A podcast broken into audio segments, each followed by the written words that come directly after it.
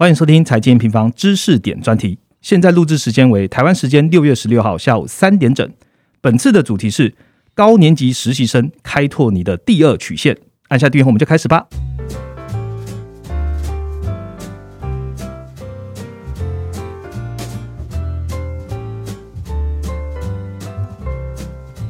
Hello，大家好，我是财经平方的 Roger。最近呢，市场行情的波动其实就上冲下洗嘛。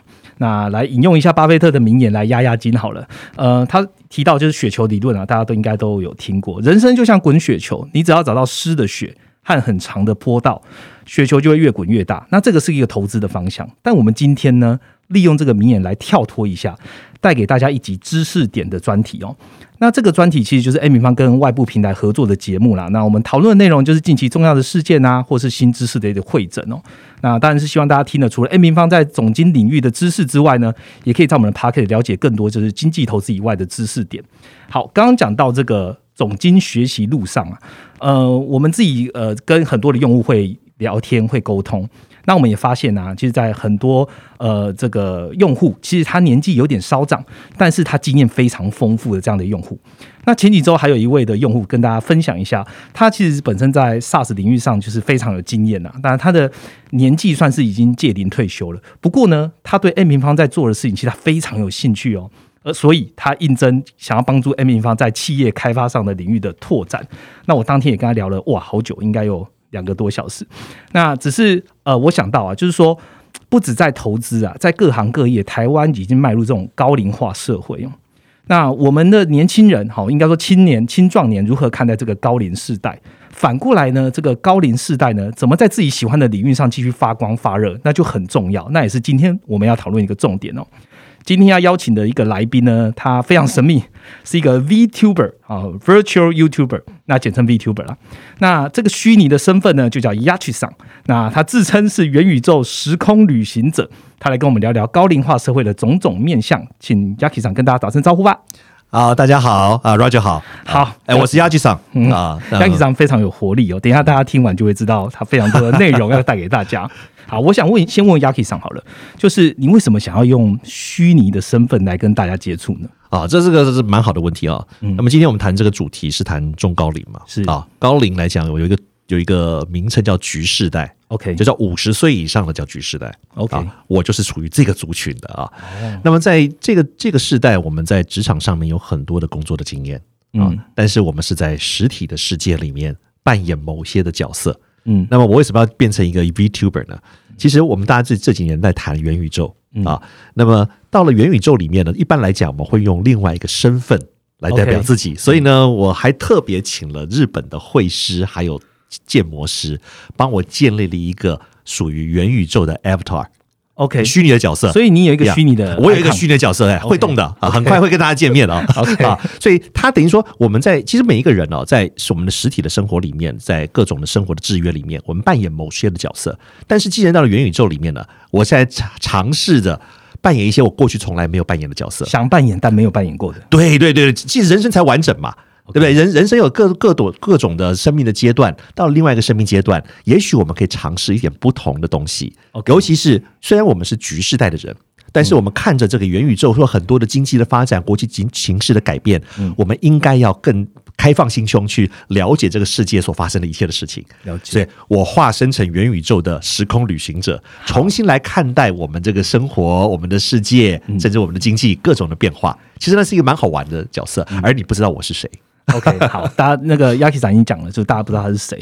我来借由这个节目来问一下 Yaki 长，你自己本身的背景有没有一些透露的？我还是要透露一下嘛，对对对，否则我们怎么聊下去嘛，对不对？好，呃，我本身我今天今天我们这节目叫财经 M 平方嘛，没错，我觉得非常棒，因为我本身是学财经的。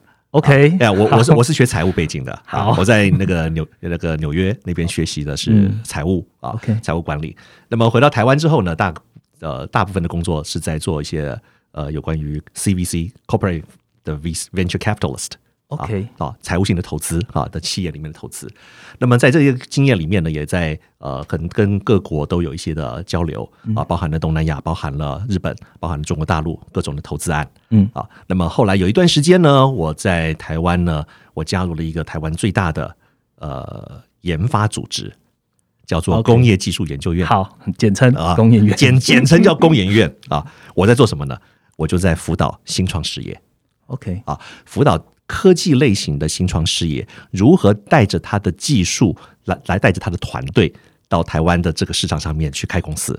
OK 啊，这是我做的嗯。一个、呃蛮长时间的一些工作。啊，在这里面呢接触到了各种的技术啊，以及包含了创业圈的各种的资源，嗯。啊，所以后来呢，我在呃离开了工研院之后呢，我就开了自己的公司，在台湾还有呃东亚地区呢推动私人董事会的这样一个组织有一个模拟董事会的机制，来协助新创公司或中小企业老板。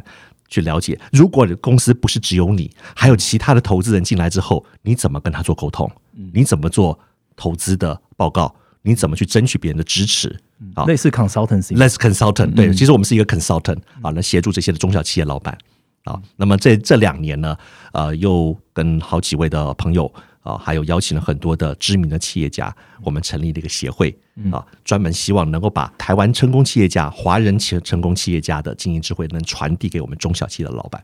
OK，这我在做的事情。OK，邀曲长已经 透露蛮多了哦，蛮多了哈。对，但你们大家今天还是要回到，就是他是一个 VTuber，呀在虚拟我回来回来回来，我现在是在元宇宙来的对对，人嘛，对 所以所以我们还是回到鸭曲长的身份来好好聊聊这个局势带。是好，那我来聊局势带。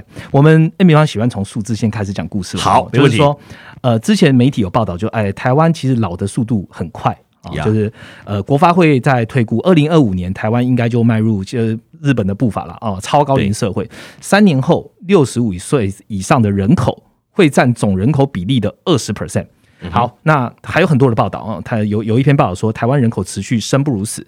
哦，当然就是呃，出生率 呃低于死亡了，这样子对对对。绝对人数。那五月的出生人数呢，确实也少于万人，嗯。也就是说，其实整个的社会年龄层有逐渐向上的趋势哦。是。那今天这个节目就来好好聊聊，诶，那我就问第一个问题啦，好，占全社会人口二十 percent 的这所谓的局世代人士啊，高龄人士，那问亚纪赏，你眼中的局世代大概是什么样貌呢？啊，这个哎，这也是一个人物设定啊。对啊，我们在 VTuber 世界这叫人设嘛，啊对人设人人物设定嘛哈。那我们现在谈的这局势代这人物设定，年纪在五十岁以上，通常这群的族群呢，第一个呃，他们的可支配所得相对是高的，因为已经在职场上面起码工作了二十年以上了嘛，嗯，所以他的所得相对是比年轻人要来多。是。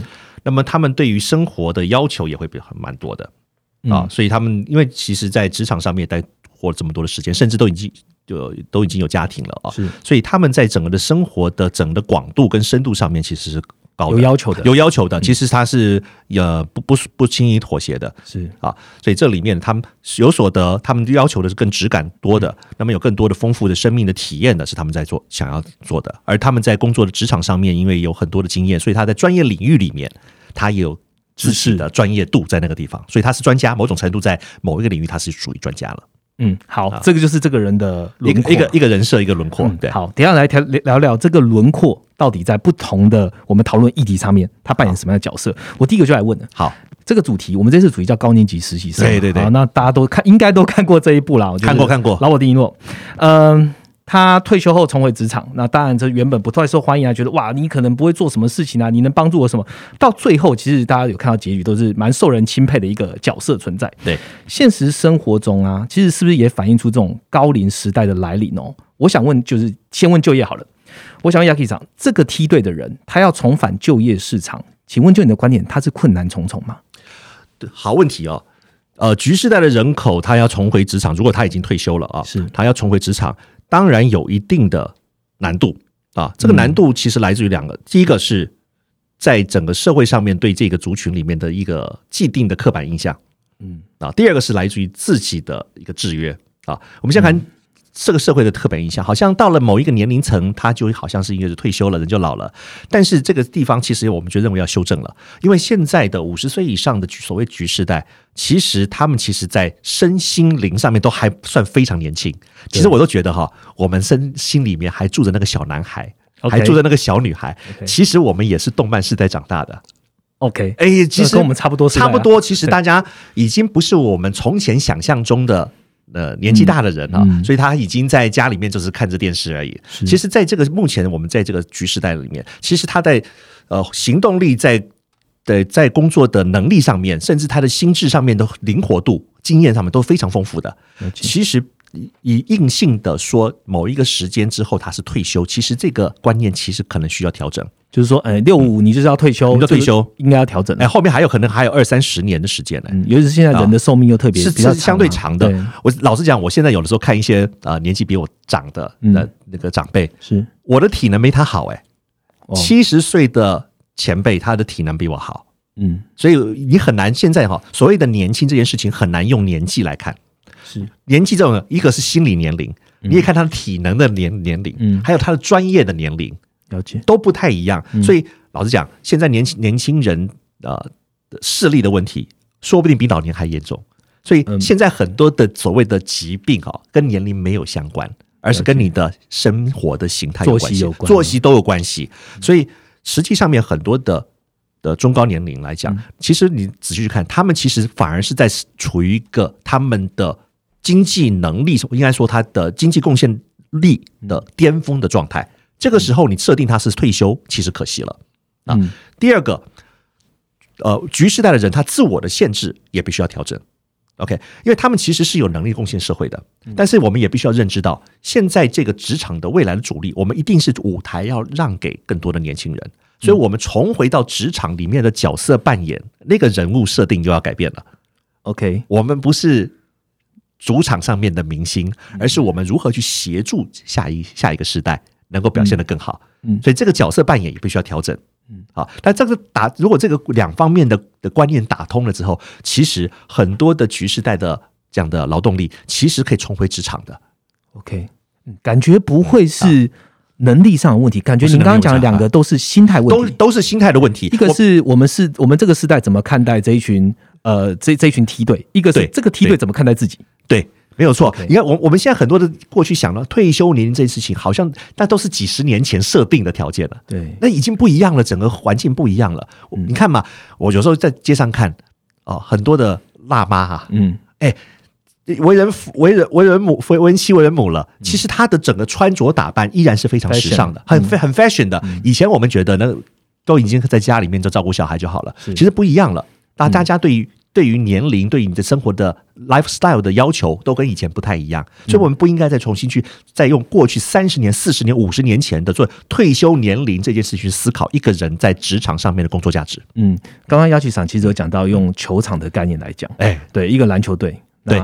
这一群返回工作职场的这群局世代的人，其实他不要去想说自己是 the one 这个明星球员，对他应该是教练，对，没有错，这是我们刚才聊的就是教练的观念哈，对于。球场上面，你看这么多的明星的球星，他们都很厉害嘛，都很会打球。你再厉害，你都会有一个教练，对不对？对。那为什么会需要教练？因为教练可以提点你该做什么样的训练。嗯。但是教练这个时候他要必须要了解，我不是在球场上打球的那个明星。嗯。我是幕后的那个推手。嗯嗯。这个时候我可以给他们很多的经验 training，但是真正在比赛的时候，我是退居到第二线的。嗯，这个不代表教练没有价值，反而是 NBA 这些的教练都是非常具有知名度的，很贵的，很贵。大家都知道，你再会投球，但是你总要有一个教练，因为你要的是团队。对，除了个人的训练，还要必须要协调、调和、顶耐这么一个团队的，那教练可以扮到这样的角色，而断。呃，作为一个教练，也有教练的成就感啊。对，这个时候就不是上面投篮得分的成就感，而是看着你所培育出来的人能够表现的这么好，你培育出来的团队能够在球场上能够得分，能够取得冠军，这就是你的成就感。嗯，所以很多的局时代的思考的他自我的定位的人设。真的，他应该开始成为别人职场上的教练，别人人生里面的教练了。嗯，如果听众朋友现在是你自己本身也是属于刚刚讲到的局势代，我们其实两个蛮重要的心态，然后可以让你来参考。是我来问另外一个问题好了，嗯，我自己的背景啊，就是啊，我老爸其实也是属于局势代的人嘛，这肯定的，肯定的，肯定的。那他自己其实离已早就离开工作岗位了。那其实他现在也不需要一份工作来所谓的养家活口。OK，那。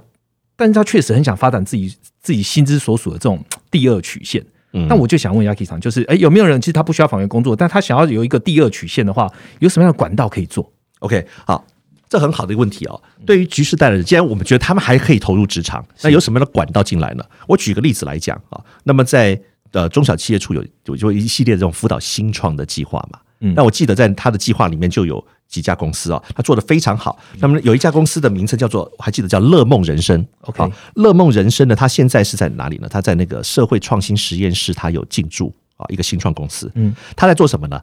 他在做首领网红经济。网红哎、哎，很很有意思吧？嗯 OK，我们这些的局世代的的那个，不管是男生女生，我们在职场上面工作了二十一年以上的时间，在那个领域里面都是专业嘛，是这是一个很漂亮的时代，你知道吗？以前的时代，其实我们退休就退休了，其实我们没有自己的管道，没有自己的媒体。现在却是一个网络时代的新媒体的时代，人人都有机会透过都可以变成一个媒体。而这些的熟龄时代，他身上有的就是一身的武功啊。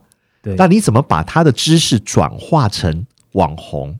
嗯某一个特定领域的网红变成职人？，OK，以前就算你变成职人，可是没有人知道啊。现在有媒体，那所以乐梦人生这家新创公司，它就在做首领网红培育的经纪公司。OK，但是把你们的专业，你有专业，但是你不知道怎么去表现到透过新媒体啊，就像我们今天我们在用 Podcast，嗯那让他们熟悉到这个新的媒体的运作，他们就可以发挥更大的影响力，在他的专业领域里面，他可以成为专家。OK，再或者是他在呃他的年纪上面，其实我们每个人都会碰到老的阶段，嗯这里面有很多的呃养生的知识的经验、生活的体验、专业的知识都可以变成 content。而现在我们是一个大概大媒体的时代，我们需要大量的 content，而他们是一个很好的创作者的角色。对，这样听起来其实他们是一个蛮好的 content provider，对不对？反而是他的身上的故事不知道有多少哎，好多哎，那几几十年下来的这样的经验，从职场上的、工作上面的、生活的、婚姻的，全都是故事。故事就是我们要的 content 啦。嗯啊，但是需要被被纯化。嗯啊嗯啊，用新的手法去去做，所以这里面他就可以找到很多的题材。所以其实他是很，我建议这些我们的首领的朋友们啊，局时代的朋友们，真的可以很好关注我们新创圈所发生的事情。嗯。好像在我们今天，像我们今天我们在上财经 M 平方的节目，那其实还有很多的呃中小企业总会那边有很多不同的节目，像周五来聊吧，嗯。这样的节目里面都不断的在报道台湾新创圈所发生的事情，这里面有很多的机会，嗯。你可以成为他们的教练，嗯。或者它里面很多的服务可以为你服务，嗯。你有很多案子，甚至你如果在经济收入不错的情况下，你甚至可以做投资。嗯。这些都是很好的管道。嗯，你把你的经验传承，这也是一种投资。那把你的呃一部分的比例做一些投资，其实我们讲投投资组合嘛，这就是一个投资组合嘛，有高风险投资，有低风险投资，这是另外一种投资，是其实是有助于整个啊世代接班传承的一种投资。嗯啊，都很值得首首首领世代，我们去世代去关注这个呃台湾新创世纪这个整个世代的发展。我们刚刚在跟那个呃 Yaki 长在聊的时候，Yaki 长说：“哎、你们在讲投资，其实就会讲资产配置。对，那其实这一群局世代的人，他自己本身的时间配置，其实他有一定的分。有有有有有有，你可以跟大家讲一下。有有有，这个时间配置也很有意思哦。我们我们年轻的时时代是一直往前冲嘛，百可能百分之百其实都是投百分之一百二十，呃百分之对，真的。有创业家真的是百分之一百二十，没有所谓的假日的问题，对。不对？啊？时间是无限延长，但是等到你熟龄之后，你的生命开始有一个时间的投资的配比了。比方说哈，呃，像我们现在有刚才讲到，我们有一个协会嘛，都是请上市公司的老板，还有很多的知名企业领袖啊，来担任我们的辅导的老师。啊，我就从他们一方面邀请他们去辅导我们的中小企业的老板，一方面也从他们身上看到了一个成功企业家，他们怎么去配置自己的生命。啊 OK 他们有三分之一的时间呢、他们其实有有部分已经开始在退休了啊，他们有三分之一的时间呢，还是放在工作上面。嗯，其实他们退休这件事情要仔细想清楚啊。然后退休哈，如果没事做，容易生病的啊、是，所以他们其实都保留了三分之一的时间，持续投入在工作上面，不不管是他自己投资的公司或从事志工的工作，OK，都在工作。嗯，另外三分之一的时间呢，在做什么？做休闲旅游，还有他的家庭。嗯啊，还有三分之一呢，关注健康，，OK，包含运动、养生。嗯，所以他的生活反而更平衡了。到他等到下这这个阶段了，他的时间的配比开始不同。嗯工作、家庭以及他的自己个人的健康都开始在病重了。嗯我们年轻时代可能没有办法做到的平衡，在这个时这个阶段，反正是最有余裕的哈。哎，他开始有余裕了。以前我们真没时间嘛，我们都要拼嘛，嗯，对不对？我们是用不平衡来换取我们工作上面的成就。呃，对。好，我我我想问另外一个问题。刚刚讲说，哎，都是局世代的人呀，他想要怎么样去 fit in 这个呃职场？他想要怎么样 fit in 自己的第二曲线？我们来看一下政府政策好了。嗯，刚刚前面就提到嘛，台湾跟日本一样都进入超高龄社会，即将了。那对对对，日本的前首相其实安倍晋三他有提出终身不退休社会。啊哈，那台湾的法定年龄虽然说刚刚说没有很很大幅的往后，但其实也是默默的在往后啊。现在就是六十五岁嘛，六四六十五岁。那从亚市场的观察，就是说这样是不是代表就是这个国家都发现他们劳动力不足了？那这是唯一一个劳动力不足的解决的办法。你你对这你对于这个你是抱持的正向的操作行为，还是你觉得它这是反向的呢？OK 啊。既然 Roger 你讲到了日本这个例子哈，那我也分享我的观察好的资讯，就以日本的情况哈，它是我走在我们台湾前面的一个呃高龄化社会，嗯，他们在两年前，它的人口达到了两一亿两千七百万的高峰，从此之后逐渐下滑，预估在三十五年后，它的人口只剩下八千八百万。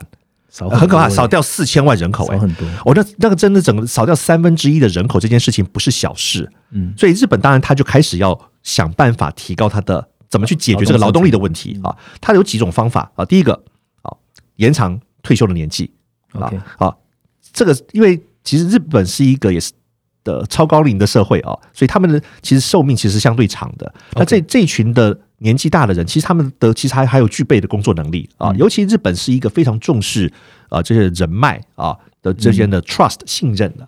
其实这些的中高龄来讲，他其实过去累积了三十三十几年的这样的人脉，那个不是随便人可以取代掉的。那个信任感其实依然很有价值。那一定要用一个。强迫一个几十六十五岁要退休，其实可惜了。他其实是具有劳动力的，所以他延长他的退休年龄来补足他的劳动力，是日本在做的事情。这第一件事情。第二个他在做的事情呢，是在做女性的劳动力。日本其实有一半的劳动力，女性是结呃结婚之后就在家里面，基本上不不投入劳动的，这是非常可惜的一件事情。所以日本也在改善他女性。投投投投入职场的一个一个限制性啊，环境让他更啊的呃子女的教育啦，或者这些的这家事的的劳动的需求啦，能够将他降低这样的要求，让他鼓励他们重回职场。这个是日本来补足他的劳动力的第二个方法。日本还其实还有第三个，他其实也。当然也希望移民啊，但实际上有困难，因为日本是单一民族的国家啊，移民的比重不可能太多，所以他现在有一些移民，比来来自中国大陆的移民啊，现在其实更重视的是越南那边的劳动力能够移入到到日本，但是毕竟那都是数字都是相对少的，嗯。啊，并没有完全解决问题，所以主要的解决方式是延长他的退休年纪以及女性劳动力的投入职场，我认为这是好的。啊，为什么？因为为什么？不合理嘛？就是女性劳动力为什么不能投入职场，对不对？或年纪到了就不能工作？其实这个是应该，其实回到人，如果你具有劳动力，其实还可以就应该继续工工作。我认为这是一个正面的事情。否则我刚才讲到的，呃，如果退休了就在家里没事做，你要面对三十二三十年没有事情做，其实人人是在身体上面或心理上面都会产生很大的影响啊，反而会不健康啊。这一群人他继续投入劳动市场，是不是对于税收也是有帮助？对，所以说，对呀，是吧？对他，对他不是在消消化老本嘛，对不对？他其实继续创造经济价值，嗯，对他自己来，对社会有帮助，对他自己也有帮助，对自己是一个收入。另外，心理的健康是很重要的。我们大部分的人在都是在职场里面工作的人，当你工作了二二十到三十年，你突然不工作这件事情，对自己的一个自我 physically 也会影响，physically 或 mentally 都会影响，因为你觉觉得价值自我的成就价值感会不见了。了解，好，所以。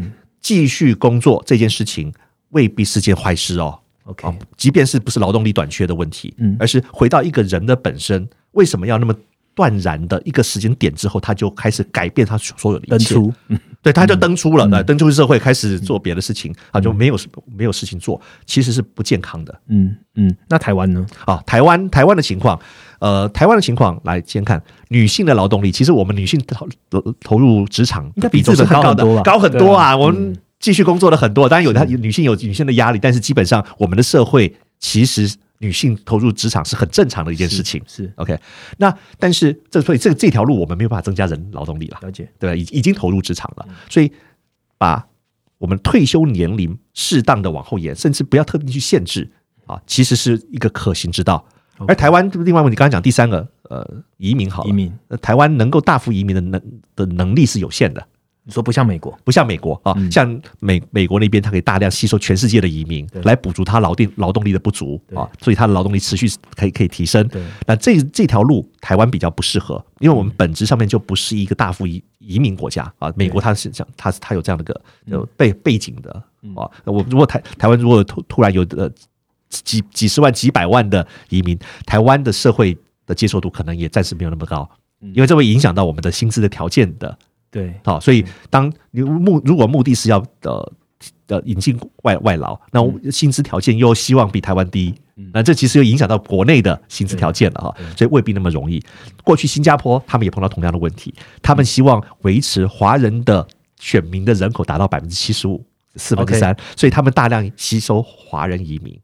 啊 OK 这是他们过去能做，所以过去华人移民到新加坡很容易嘛，很容易，现在就当然现在也不需，嗯 现在也不容易了啊嗯嗯。所以他他们他们政策上面一定要维持一定的华人比例嘛。嗯，好，所以听起来就是亚强，你认为啊现在政府真的在做这件事情，其实是还是正向来看待了。我是我觉得是正向的 OK，这是正向的。好。好，那我来问下一个问题。好，好就是说，嗯，我们现在讲很多的企业转型，好了，好，好，讲到转型，他就已经想到人员要跟着做做变革嘛。对，那我想问，一个企业，你尤其是需要转型企业，它应该可能就是一个十年以上、二十年以上的这种呃长长春企业啊、哦。是那里面一定会有很多所谓局世代的呃员工是在里面的。呀，那企业如果这样转型了之后呢，这群员工啊，中高龄的员工是不是跟得上这种迭代？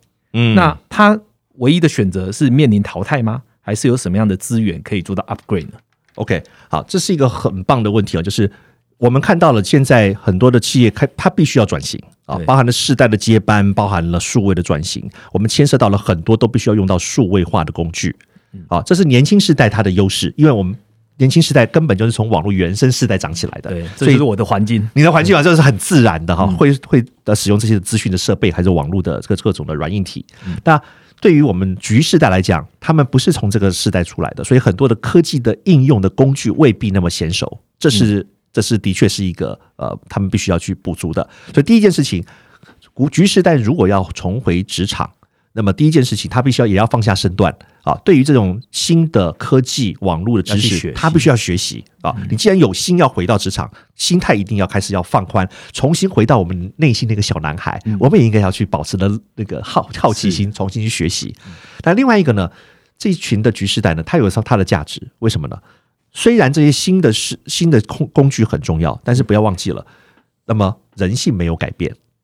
啊是所以，当我们现在股市起起落落，很多的景气会在循环的时候，这些局时代，因为你已经穿越周期了，你已经看过了好几、好几个循环了，所以你对这些的判断不会那么的淡，你就会相对淡定，而不会那么的紧张是啊。所以这里面的知识经验的累积，这个才是我们局时代他们可以投入的。但是不要忘了，不能只是倚老卖老了啊，就是卖过去的这种丰功伟业。但是心态还是要放下去，学习最新的这些科技的知识，让自己的专业知识、过去的经验、穿越周期、穿越景气的循环的这样的能力，能够运用新的知识，能够传递，不管是内部的传递或往外传递。就刚才讲的网红这些东西，如果你不懂得新的这些科技，你有你有五学富五居，但是没有人知道啊。嗯，对不对？但年年轻世代，其实你看很很多年轻人，他懂得媒体，对他们的专业经验也许没有各位老前辈多，嗯。可是他的观众多很多啊，嗯。他懂得运用媒体，所以这个就是我们要放下身段学习的地方。嗯，好，我刚刚讲到的是一个企业一个企业要转型，是。我来问下一个，还是跟企业有关，嗯哼，创业。好创业。嗯，创业是年轻人专利吗？看起来不是。不是。那我们观察到，就是二零二零年开始，任何的国家哦，嗯嗯嗯市场有非常多的资金机会，所以对这样子的创业的机会就变成一个创业浪潮。对请问橘色世代还有机会创业吗？您有看到什么样的例子是好的例子可以分享吗？哦，橘色世代的创业机会多了啊。橘色世代创业来讲啊，呃，我们先来看一下哈，就刚才讲创新创业这个大环境里面啊，呃，我举个例子来讲，在我们呃，在整个中小企业总会里面，我们培育的企业里面呢、其实有一家公司呢，它做什么呢？它做的是呃熟龄的这个社群。OK，OK，熟龄社群是做什么概念呢？这些熟群熟龄他需要社交，需要嘛？他们要旅游，要嘛？要不要学习？要。他他们就是专门在提供这些服务给熟龄世代。OK，OK，所以你可以看到，熟龄世代他们现在他们需要的生活的那个 lifestyle 其实是非常宽广的。第一个，他有他有所得，嗯他有足够的所得，他也有社交的需求，这里面都是商机。嗯所以对于熟龄世代来讲，对局势来讲，第一个，你可以针对你自己自身的需求，嗯你可以服务别人，嗯，那就是一个一个你自己熟悉自己的市场嘛。是另外一个，你看到在我们从新创的圈子里面看，也已经有很多的新创公司在提供这方面的熟龄世代、局世代的服务喽。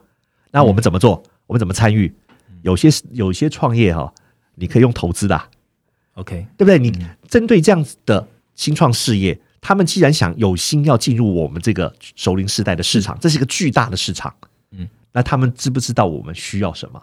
嗯，其实你作为一个教练，你作为一个 mentor 业师，你不管是经验的投资，或者是财务的投资，对你来讲都是好事。是所以创业这件事情有几种方法。第一个，自行创业，针对熟龄的需求，你来创一个事业，嗯因为你最懂得自己。嗯第二个，鼓励年轻世代创业来服务局世代，你来投资他，你来 mentor 他，嗯这也是一种投投入新创事业的一个机会，嗯嗯对不对？啊，再来就是呃，你自己的经验，你作为一个熟龄网红，嗯。你不用成立一家公司，你不用搞得太复杂，因为你刚才讲了，他的 lifestyle 有三分之一投入事业，其他有三分之一要健康，三分之一要家庭，所以那三分之一的时间是用有呃 part time 的方式，你就可以把自己的专业知识以是以一个职人的身份化身成 content，透过自媒体传播出去，它也是一个事业。而过去这个是这个部分是没有收入的，但是现在是有的，它是有收入的，嗯对？多好！所以它也可以兼顾到它目前的生命阶段的时间的配重，也就不一样了。所以这这都是一些的投投资的机会嗯，好，那我要来问下一个。刚刚其实亚局长已经讲到了，啊。就是说，哎，其实这个局世代嗯。在本身时代有很多的商机。对好我把我把这个主角拉回到我们这个青年跟青壮年好了。好好好，刚刚讲到嘛，呃，一一般来说，大家要做这个商机啊。哦，就是呃，可能做养生村，养生村我要做首领，我要做这个局势啊，我就开养生村。哎，但是其实刚刚听到，其实有一些部分不一定只是这样子做健康部分的，对，那还可以做什么去 feed in？我来一个数字好了，嗯，台湾这个银发消费市场，二零二五年经济规模是三点六兆，对很大的一个市很。大很大。这我们这一群人哈，我们现在这个 age 的人，要怎么样做到这个商机？还有什么样的 item 可以分享吗？好，这个这个蛮有意思的哈，就是局势代的这个可支配所得哈，这市场相对大啊。是该讲的局势代有什么商机呢？我们来思考一下局势代啊，呃，局世代只是一个统称嘛，对局世代里面也有男生跟女生嘛，嗯，对不对？男生市场跟女生市场又不一样啊。那你看一下以前的女生啊，到了局世代哈，基本你会觉得她穿的像欧巴桑嘛，嗯，你现在去看一点都不是欧巴桑，现在局世代穿的可时髦了。对，对不对？那要不要去医美？要不要去护肤？嗯，都要啊。好，这里面这里的保养市场就是一个大型的市场啊。嗯，那这个医美的啊、保养的市场啊，各个不同的年龄层都需要，而这个时代是需要的。嗯啊，这是女女性市场从来就是一个大型市场是啊，这是第一个。第二个，我们来看，这也是一个单身的市场。为什么？哎，很奇，呃，我为什么讲说是单身的市场？你看嘛啊，呃，我们从小到大先单身嘛，对吧？后来呃结婚生子嘛，对小孩子长大之后空巢嘛，最后呢只剩下夫妻两人嘛，老伴老伴儿嘛哈嗯。那跟跟各位报告，台湾的离婚率也是亚洲最高的，首屈一指的，首屈一指的，哎，嗯。所以大家又重回单身了。所以哈，一种是哈本来就维持单身的，OK，本来就很多了。第二个，等到现在很多老年化之后，有觉得自己的想法了哈，就离婚的也有。嗯。第三，就算没有没有离婚哈，哎，呃，另外一半早走了，是对不对？是。其实某种程度，我们到人生的下半场，就算维持婚姻，都还在各过各的生活，嗯因为我们我们的彼此喜好不一样，所以你看每一个个体。男生跟女生，我们都在重新回到了一个自主性高、想要做我们过去所没有做事、做过事情的一个状态，叫做单身状态。这里面的商机就出现了。嗯你怎么去满足这群世局世代的单身状态的人的需求？嗯包含他的各自我的学习，包含自己的旅游、自己的交友，嗯，这跟年轻时代的单身的需求又不一样了。可是过去很少人去关注这个市场，他需要更精致的服务，嗯，甚至更高档的服务，甚至他们男生来讲，女生可能是护肤啊，男生开始在玩以前他买不起的玩具了。男生喜欢，对不对？现在很多车子也是玩具啊，车。车啦，无敌铁金刚，你看很多以前的小时候的动漫啊，什么开始又重新回到市场里面了。确实。最近王心凌也蛮红的吧确？实。她唤起的是中生代这个族群的青年时代的回忆。六七年级生的。六七年级生的，我现在没有，我不能投票，我买你股票，哦，所以王心凌这样爆红嘛，她得到的是一个中年世代的认同感，嗯，所以这群人是有消费实力的，可是过去没有人关注我。啊，所以这个这个市场就蛮蛮有意思的，其实可以去好好去挖掘里面的市场，因为我们刚刚有也有提到，嗯在过去的职涯跟生命的中，我们有太多限制自己的条件，我们扮演好多的角色，为人夫、为人父、为人母啊，呃，当人家的部属当别人的主管，当别人的朋友，好多的角色很辛苦，但是从来没有好好扮演自自己。己其实自己一直是被忽略或牺牲掉的角色，但是到了手手里的时候，你开始觉得财务上面我有自主性了是啊，我也没有其他的负担了，很多的角色我开始丢掉了，我想要扮演自己了。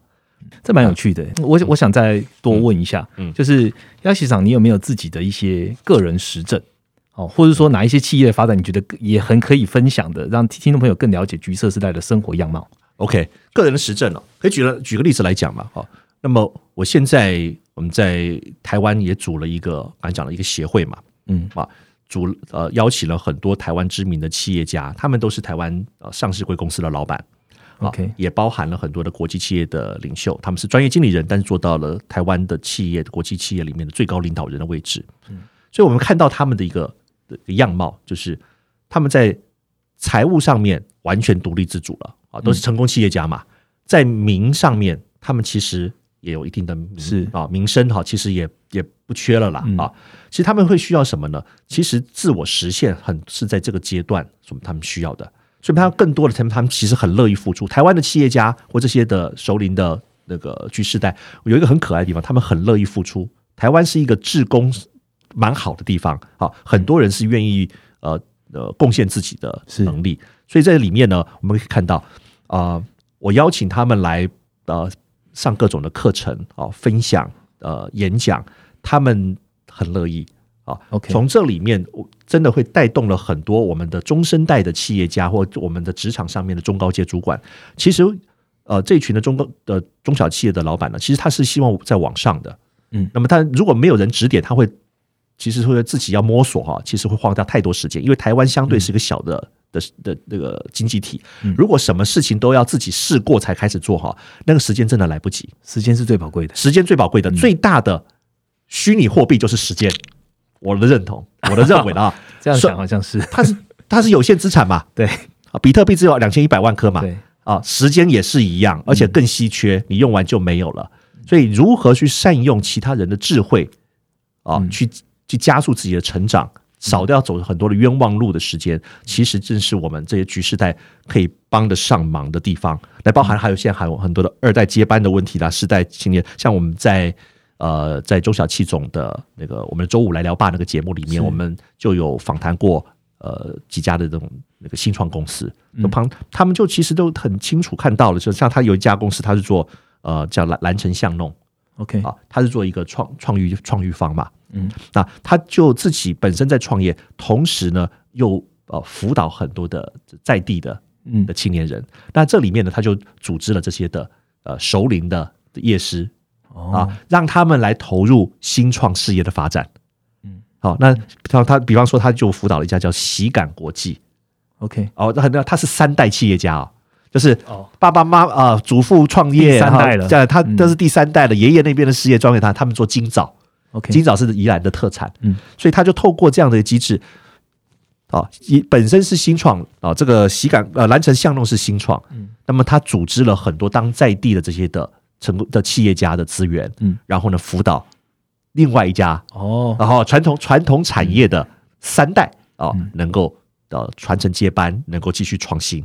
那这样子的整合就是很棒的一个说，其实这跨越好几种不同的新创帮新创，对。啊，还有二代，还有一代，这里面的很多的资源的整合，是我们正在台湾的这个市场上面正在发生的事情。嗯其实非常精彩。嗯，好，包含自己 Yaki 厂本身现在是 VTuber 的状态，呃，对对对那对对，大家也可以是观察一。下，接下来呃，在这个他的人设在这个虚拟世界里面，到底会呈现什么样的样子哦？当然，这刚刚刚讲到中午来聊吧，就是一个蛮好的，可以去听一下。对啊，这很值得。嗯那在周周五来聊吧这个节目里面呢，在呃中小企业处还中小企业总会都邀请了很多的新创公司哈。其实这里面我觉得哈都是值得局世代哈来关注的。那它它可以就作为你很好的 mentor 的对象，是投资的对象，甚至你可以得到他们的服务。嗯那像我刚才讲到的，还有一家公司叫叫安可日子。，OK，啊，安可日子在做什么呢？他就在帮熟龄的这个族群呢，在做一个社交的 APP。来讲，我们怎么去找到这些朋友嘛，对不对？那他们在做社交 APP，那让大家可以上面的揪团，可以去学习，可以旅游啊，用科技的手法打进这个生活圈。嗯，那另外还有一家公司，像我记得是呢，智根创新，他在做的是什么呢？他做的是呃精准的营养的调控啊，做慢性病的这些的管理，好、预防医学。在健康这一块，这个是健康，对吧？熟龄时代有好几种面向嘛，健康新创可以帮我做到，是这为我服务，啊，那么呃，还有一个自己的社群，我自己要旅游，对不对？安可日子啦，或刚才讲讲到的啊，其他的这些服务都可以帮到我们啊。帮你讲乐梦人生也在帮帮我们做做熟龄的这样的一个网红的经济，那这些都是帮我们在我们自己的事业上面啊，又可以提供服务，所以在这个新创圈里面有大量的资源。对于熟龄时代，其实是值得去关注去，蛮友善的。很友善的、啊，很好玩，而且哈，辅导新创有一个好处，自己心态会变年轻，OK，你的心态会不一样。如果你接收的讯息都是，诶、都是只看到生病的那些状态，哈，就是只有看健康养生，那心里会变老啊。所以长春不老的一种药方之一，哈，就是哈。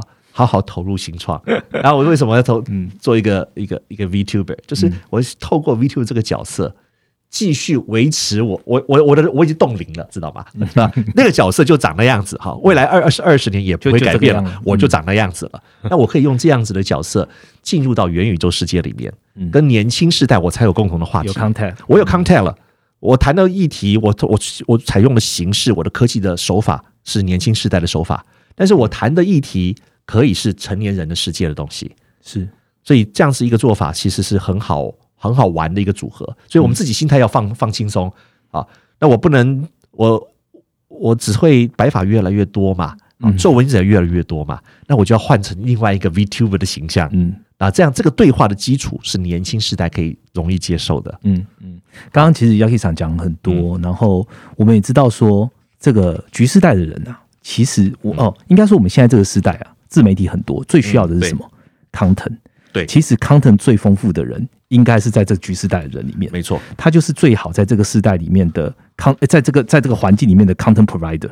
对，所以要么你做健康，要么做家庭旅游，要么做自我实现。其实这三个面向，不管从商机而言，或者是从这些局势代要怎么样看待这个社会，跟他下一步第二学习曲线而言，都可以从这个三个面向去了解。是是是是是。那接下来我就是亚医长跟我们聊了很多，我想要请亚医长帮我收敛一下、哦。好好好我们今天这个主题叫高年实习生嘛，对那第二曲线，如果我现在想要请 Yaki 长帮我举例，你呃提两个点好了。好好好，这个局势带要融入职场，哦，从你的角色，你给的建议有什么样的方向可以给？好，我给我从两个角度来看好了。嗯啊，第一个角度哈，呃，我们知道哈，以前有一有一句话哈，就是人生有四大乐事嗯啊，最快乐的事情啊，哪四大呢？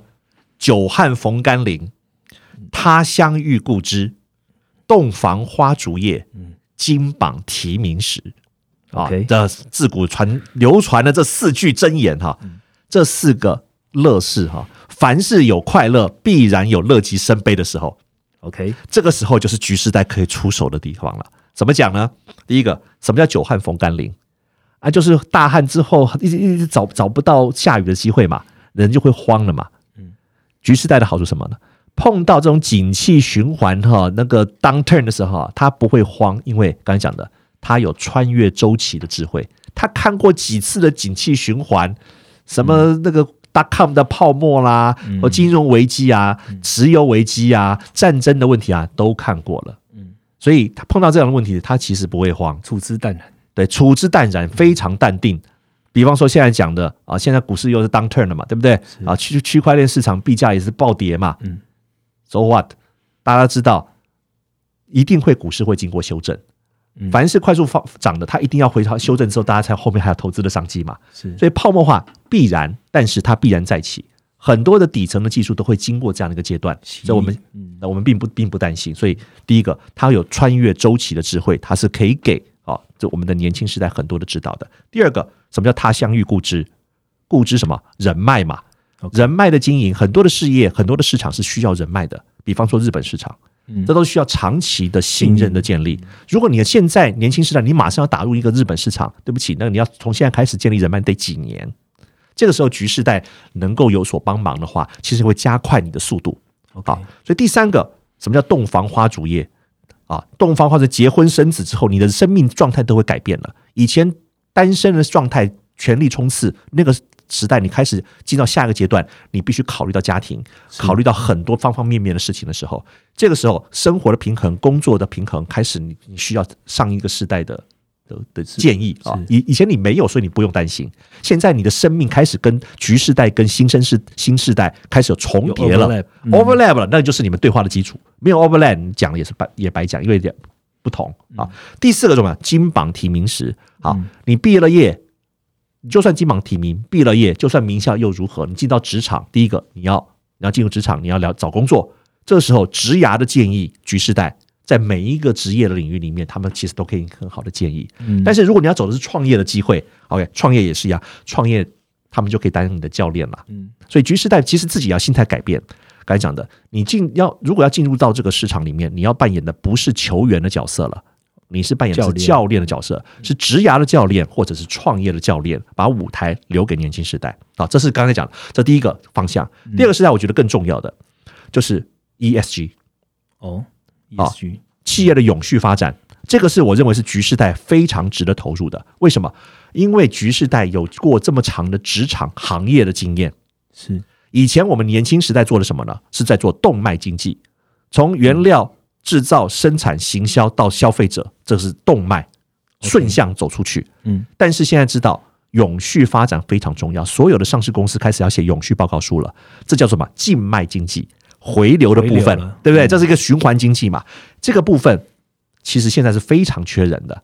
你要做好 ESG 联合联合国的 SDGs 十七项的指标，这个需要你有行业的经验才写，你才能写得出来嘛？因为你不了解这个行业的的一个价值链，你是写不出来的。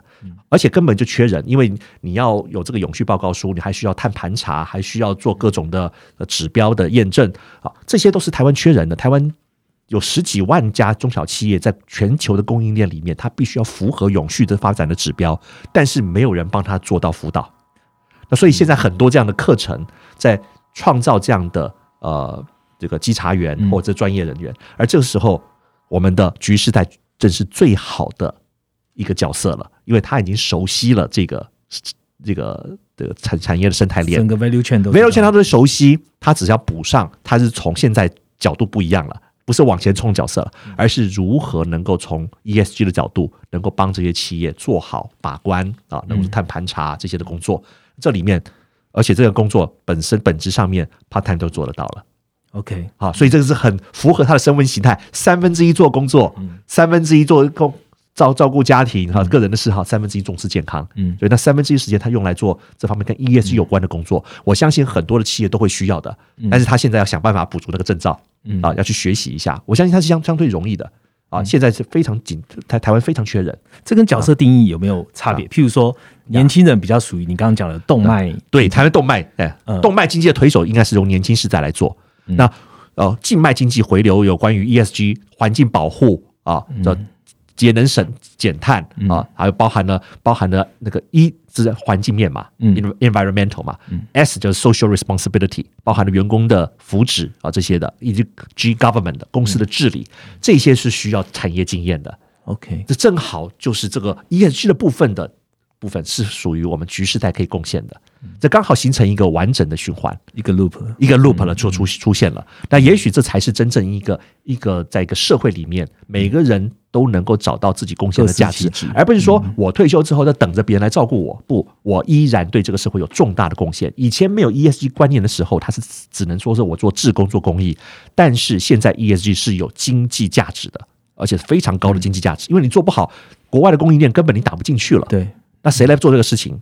那现在劳动力本身就不足了，年轻人在往外冲的时候，哪有时间管你这个后面这一段？嗯，那刚好局世代如果能够重新接受培训，进入到 ESG 职场的时候，它的价值会非常高的。好。非常好的一个结论哦，杨局长跟我们讲，这两个点其实都是我们一开始还没有经过这一次的主题对谈没有想到的点。是，那我觉得可以让今天听众朋友，不管你现在是属于哪一个时代哦，这都是一个蛮好的学习的点。刚刚那个 segmentation 我就觉得是一个年轻世代跟局世代一个很好的一个交流的一个机会，共创这样的一个经济体系。其实今天听到的就是鸭气厂分享很多这个团体啊、故事啊，跟他的一些看法。那我突然觉得，就是说，哎，其实。真的说，在台湾的年龄到六十五岁这样退休下来，哎，其实你还可以让自己很忙的哦，还可以有很多事情可以做。呃，人生的第二曲线还有很多的面向，你是可以去发展的哦，创包含创业都是。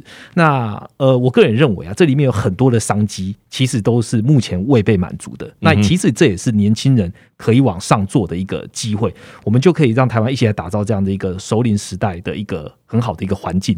OK，那刚刚其实 Yaki 上讲到一个蛮重要，一直在提的这个点，我想要利用。亚克桑在这边跟各位听众朋友分享一下，什么是周五来聊吧？亚克桑是不是跟大家分享一下？我刚才不断的很多案例，其实我都是从周五来聊吧这个 这个频道哈找到的资料啊。那么其实这个周五来聊吧呢，是一个专门是以新啊，专门 innovation 这个主题啊的一个讨论的频道啊。那这个频道里面呢，我们经常会。呃，选择台湾很不错的新创企业，嗯，来接受我们的专访。OK，那么谈谈他们的创业的历程，谈谈他的新的商业模式。啊，那这是一个。非常不官方、非常呃自在的一个频道，free talking 的频道，free talking，对对对对，还可以可以乱聊的哈。所以我们系列就会有一个新大人我来了这样一个主题的节目。什么叫新大人？新大人就是局世代了。OK 啊，刚哦迈迈入五十岁以后，其实他们是一个新大人，但是心里面呢，其实都残存着一个小男孩、小女孩的这个世代。嗯啊，那这里面呢有很多的商机啊，或者他们可以变成是消费者，也可能是一个贡献者。是啊，那我们希望呢。呃，鼓励这个这个时代呢，能够多听听看，呃，从透过我们这个频道可以得到很多的资讯。嗯，那年轻人呢，在我们创业家呢，也可以从透过这样的一个频道呢，把他的商业模式能够在精精炼啊，从局时代这个角度，这这这一季我们的角的定位就是谈专门谈一个局时代。OK，啊，透过新创公司从局时代这个潜在的受众这个市场。来谈谈看，他们可以贡献什么？所以让局世代跟新年轻世代产生一个能够交集啊，至少在资讯上面有个那个交集。嗯，所以周五来聊吧，这个节目其实非常鼓励啊，我们局世代的所有的听众朋友，嗯，还有新创界的所有朋友哈，也可以都上来收听啊，慢慢去增大关注有关于局世代这个市场的一个发展。嗯，我我很快帮大家问一个问题啊，就是这是礼拜五听得到对吗？周五来聊吧，应该就是周五对吗？对对对，周五就就可以听得到我们的节目了。好，这个这个频道，呃，如果现在您已经是橘色时代的人，是一定要马上去听。那如果您现在是还没有踏入橘色时代，但是你对橘色时代这个商机想要了解的人，请点击我们资讯栏的连接，然后你就会知道。到底里面每周五在告诉你什么样的内容了哈。好，今天非常谢谢亚喜长来跟我们来聊天哦。那如果你对于接下来的知识点的专题还有什么想要了解的知识，然后也可以用下方留言或是用评论的方式让我们来知道哦。那我们就下一次见喽，拜拜，谢谢，拜拜。